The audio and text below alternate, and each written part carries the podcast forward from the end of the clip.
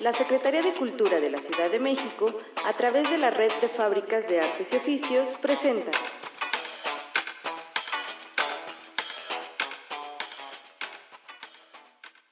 Paro en tu comunidad y la Estrategia 333 trae para ti podcast sobre pueblos, colonias y barrios de la Ciudad de México.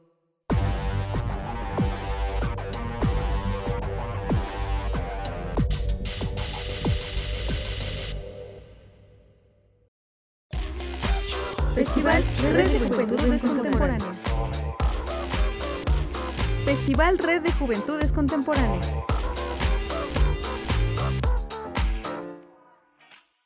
Hola, ¿qué tal? Somos Cristina Camacho y Gabriel Galicia. y hoy en este podcast presentaremos una cápsula donde escucharemos las voces de las mujeres jóvenes que se desenvuelven en el ámbito artístico. Así es, Cristina. Es bien sabido que las mujeres han sido tomadas a lo largo de los años como un objeto, ya sea objeto de admiración, devoción o deseo. Pero, ¿qué hay más allá de esos parámetros que las culturas y sociedad han marcado? ¿Cuál es el papel de la mujer más allá de esos parámetros? Es por ello que nos hemos dado la tarea de recopilar las voces de cuatro mujeres que tienen entre 18 y 31 años de edad de la Ciudad de México, artistas de diferentes disciplinas que nos cuentan cómo es su vínculo con la actividad artística en la ciudad y atravesando una de las etapas de la vida, la juventud.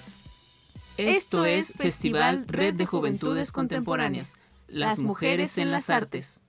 Hola, mi nombre es Melina, mis amigos me dicen Meli. Soy Andrea Escaña Leite de Jesús. Hola, ¿qué tal? Mi nombre es Atsimba Quetzali. Mi nombre es Ivonne Arlet Granillo Telles. Mi seudónimo como ilustradora es Ivy Fox. Y tengo 30. Tengo 21 años. Tengo 25 años. Tengo 31 años. Soy de Tláhuac. Vivo en la alcaldía de Tlalpan. Vivo en la alcaldía Benito Juárez. Mi disciplina artística es el baile. También soy actriz y ahorita estoy como actriz de voz, que es el doblaje. Soy estudiante de danza contemporánea y danza aérea. Soy acuarelista en técnica mixta. Yo estudié diseño gráfico, sin embargo me especialicé en ilustración. También tengo un diplomado en animación. Ya tengo mucho tiempo en lo de la actuación, más de 20 años, y en lo del baile tengo practicándolo aproximadamente 15 años. Yo recuerdo que cuando iba en la primaria me llevaban a clases de ballet y danza folclórica. Ahí fueron mis primeros cuatro años, de 6 a 10. Justo cuando decidí tomar la carrera ya fue a los 17 años que empecé con danza aérea y a los 18, 19 empecé con danza contemporánea. Tengo de 6 a 7 años realizando mi trabajo de manera profesional. Alrededor de 5 años. Está genial lo que escuchamos de estas artistas, pero aún hace falta que nos cuenten más sobre su labor. Así es, Gabriel. Ahora escuchemos cuál es su sentir al andar en el camino del artista y conozcamos más de su experiencia acerca de vivir de y para las artes en la ciudad, ya que poder elegir su estilo de vida es una de las formas de ejercer y asegurar sus derechos dentro del marco legal de la Constitución de la Ciudad de México, pues esta asegura que todas y todos los habitantes tienen el derecho de acceder a las artes y la cultura como forma de expresión y a poder constituirse en alguna actividad cultural como forma de vida. Tienes toda la razón. Por eso es importante reconocer sus actividades artísticas y el impacto que tienen para las y los habitantes de esta capital. Así que, paren oreja y escuchemos lo que nos tienen que contar. En mi vida ha impactado de manera muy positiva, lo mejor que me ha pasado en la vida. Descubrí una parte de mi personalidad que tenía muy guardada y sí te puedo decir que cuando estoy entrenando o cuando estoy en el escenario, simplemente no importa nada más. Puedo um, sentir esa felicidad, esa adrenalina, no hay tristeza, no hay dolor, no hay sentimientos negativos. Y te puedo decir que al subirme al escenario simplemente fluyo, soy yo misma estoy haciendo lo que tanto amo y eso pues lo transmites, contagias a los demás de esas cosas positivas que tienes. A mí me ha servido muchísimo. Además, el hecho de ahora yo entrenar a mis alumnas es transmitirles un poquito de mi pasión, un poquito de mi sueño, de mi felicidad, porque es darles a ellas la oportunidad de que encuentren una forma distinta de expresión Entonces es darles a ellas todas esas herramientas que les sirven no nada más para el baile, sino para la vida, que son capaces, que son suficientes, que son fuertes y que hay alguien que siempre va a creer en ella, pero sobre todo que siempre deben creer en sí mismas. Ha impactado de forma que si veo algo que me gusta, trato de imaginar cómo puedo representarlo en alguna caída, algún movimiento, cómo hacerlo parte de una historia en una danza la forma en la que el arte me ha impactado, pues ha sido desde un principio muy natural. Poco a poco se ha agregado a mí, pero sin duda de las maneras que más me impacta, pues es que me da de comer porque me dedico 100% a esto. A muchas personas les cuesta trabajo dedicarse a esto o ver un futuro económico acá. Y después de eso, el contacto con la gente, es que ir uno a uno, como es la forma en la que normalmente abordo a mis espectadores, me ha cambiado muchísimo la perspectiva del arte porque cuando comencé pensaba como yo soy el artista, ¿no? Pero conforme fui avanzando me fui fui dando cuenta de que la gente a la que le gusta mi trabajo también hace muchas cosas, también son artistas, tienen formas de ver el mundo eh, únicas y maravillosas, eh, talentos increíbles que obviamente yo no puedo llegar a ser, pero puedo llegar a admirar e inspirarme de ello. El arte para mí es medicina. Cada que yo pinto, cada que tomo mis, mis pinceles o, o mi material artístico y comienzo a, plasmar algo, es como entrar en un proceso de sanación que ha sido muy interesante como terapéutico. Entonces, de entrada, eso es como lo más simbólico que ha, que ha hecho el arte por mí y también a nivel comunidad también me ha ayudado para crear lazos. Sí se ve plasmada esta etapa de mi vida en lo que yo hago.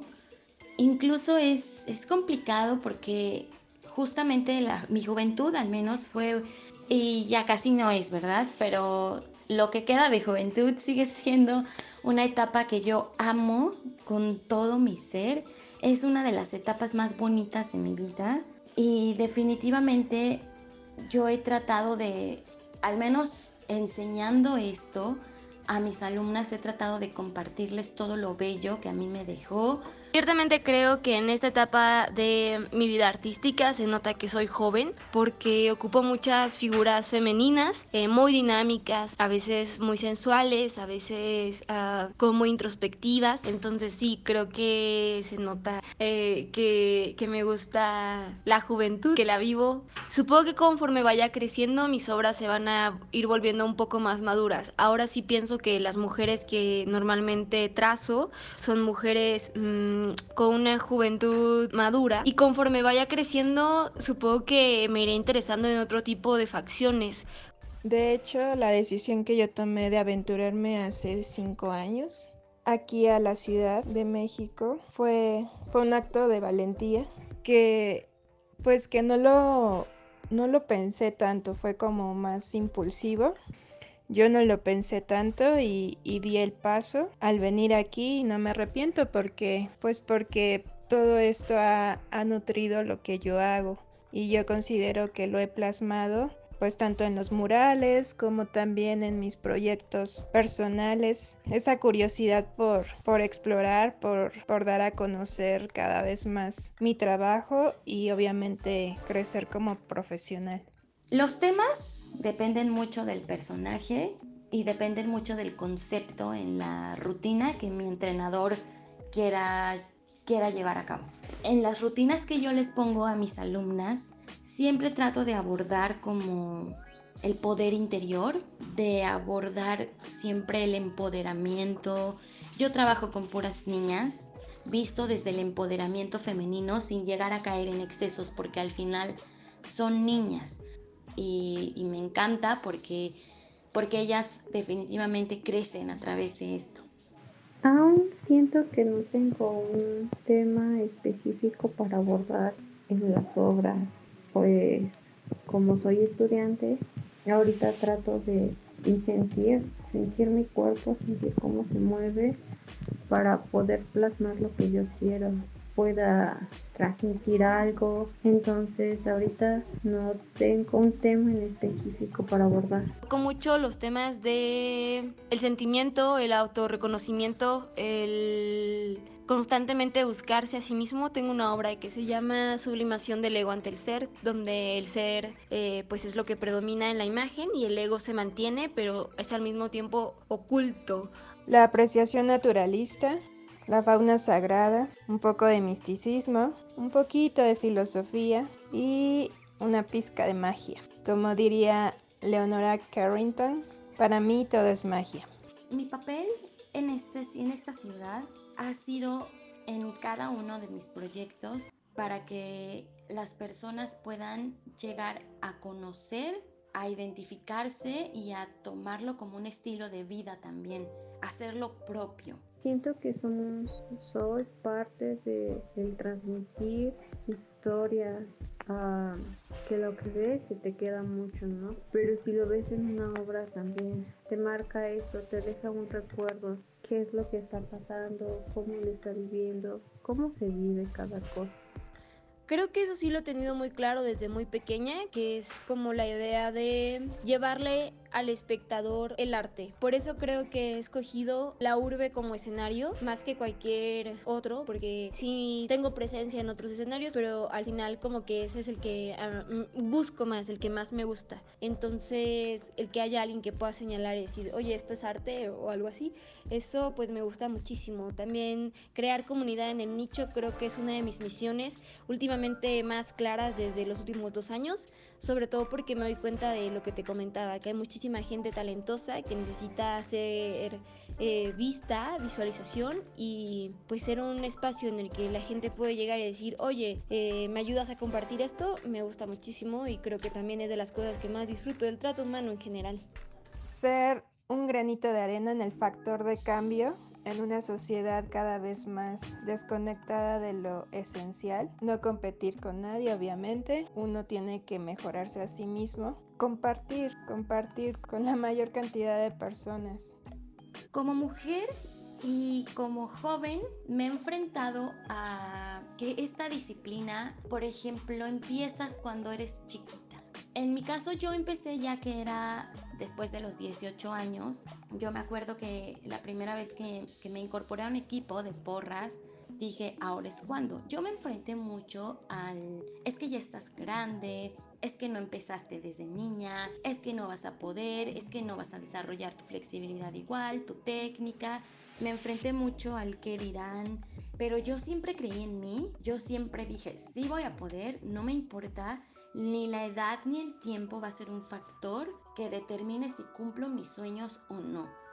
Soy de la Ella, entonces ahí en la Ella, Escuela de Iniciación Artística, creo que he tenido mucha competencia con las niñas. Me ha costado un trabajo, poco de trabajo similar que también en cuestión si quisiera estudiar una carrera como antes, ahora no sé si, se sigue aplicando, pero anteriormente era como, tu niña te tienes que rifar por tener tu lugar, porque hay muchas niñas, pero tu hombre tú puedes estar porque no hay muchos hombres que enseñen. Entonces creo que, por ejemplo, a mí no me ha pasado que me rechacen por ser mujer o que me digan que, ay, es que por ser mujer, más bien siento que, que a veces los varones se llegan a confundir en el mundo laboral y entonces tú puedes hablar muy claro y decirle, no, yo vine a trabajar y entonces ellos creen que hay algo más o que les debes algo porque también son artistas, ¿no? Y tienen ese privilegio además, ¿no? Son varones y son artistas. Entonces, pues ahí hay como, como algo que sí llega a incomodar, aunque últimamente, ya ahora que soy más grande, me tiendo a ser mucho más directa con ellos, ¿no? Y ya no tengo pena como de decir, oye, hasta aquí o, o date cuenta de que es pura chamba, ¿no?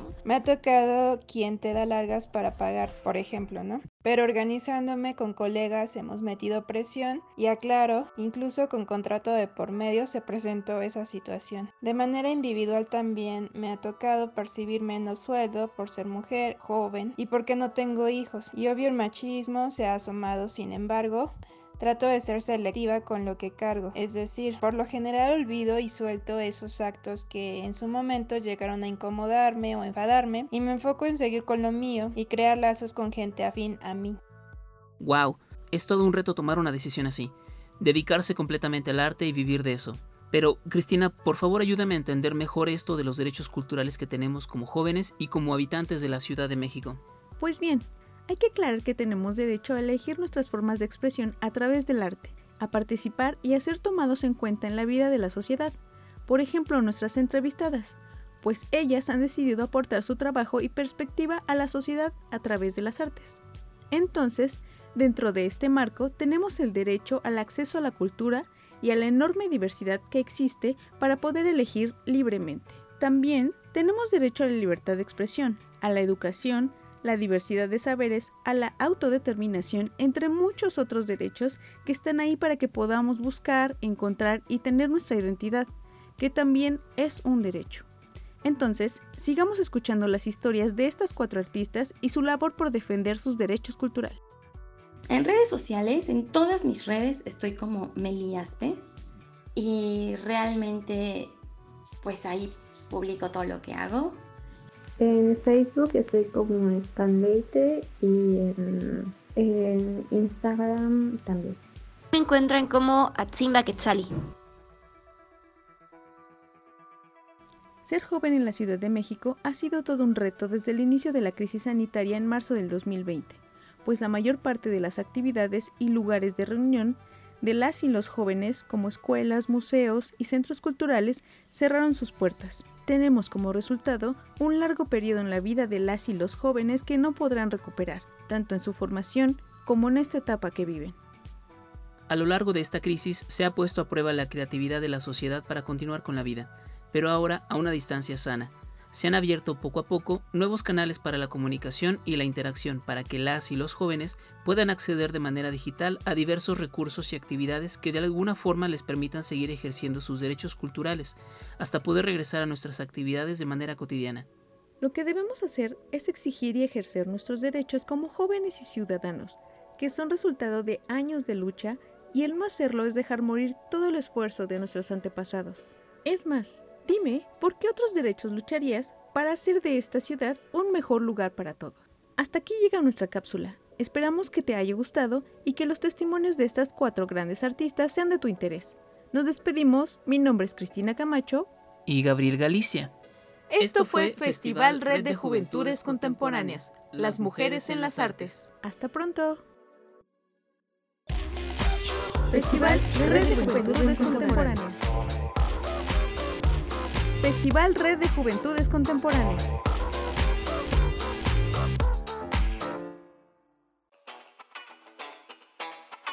La Secretaría de Cultura de la Ciudad de México, a través de la Red de Fábricas de Artes y Oficios, presentó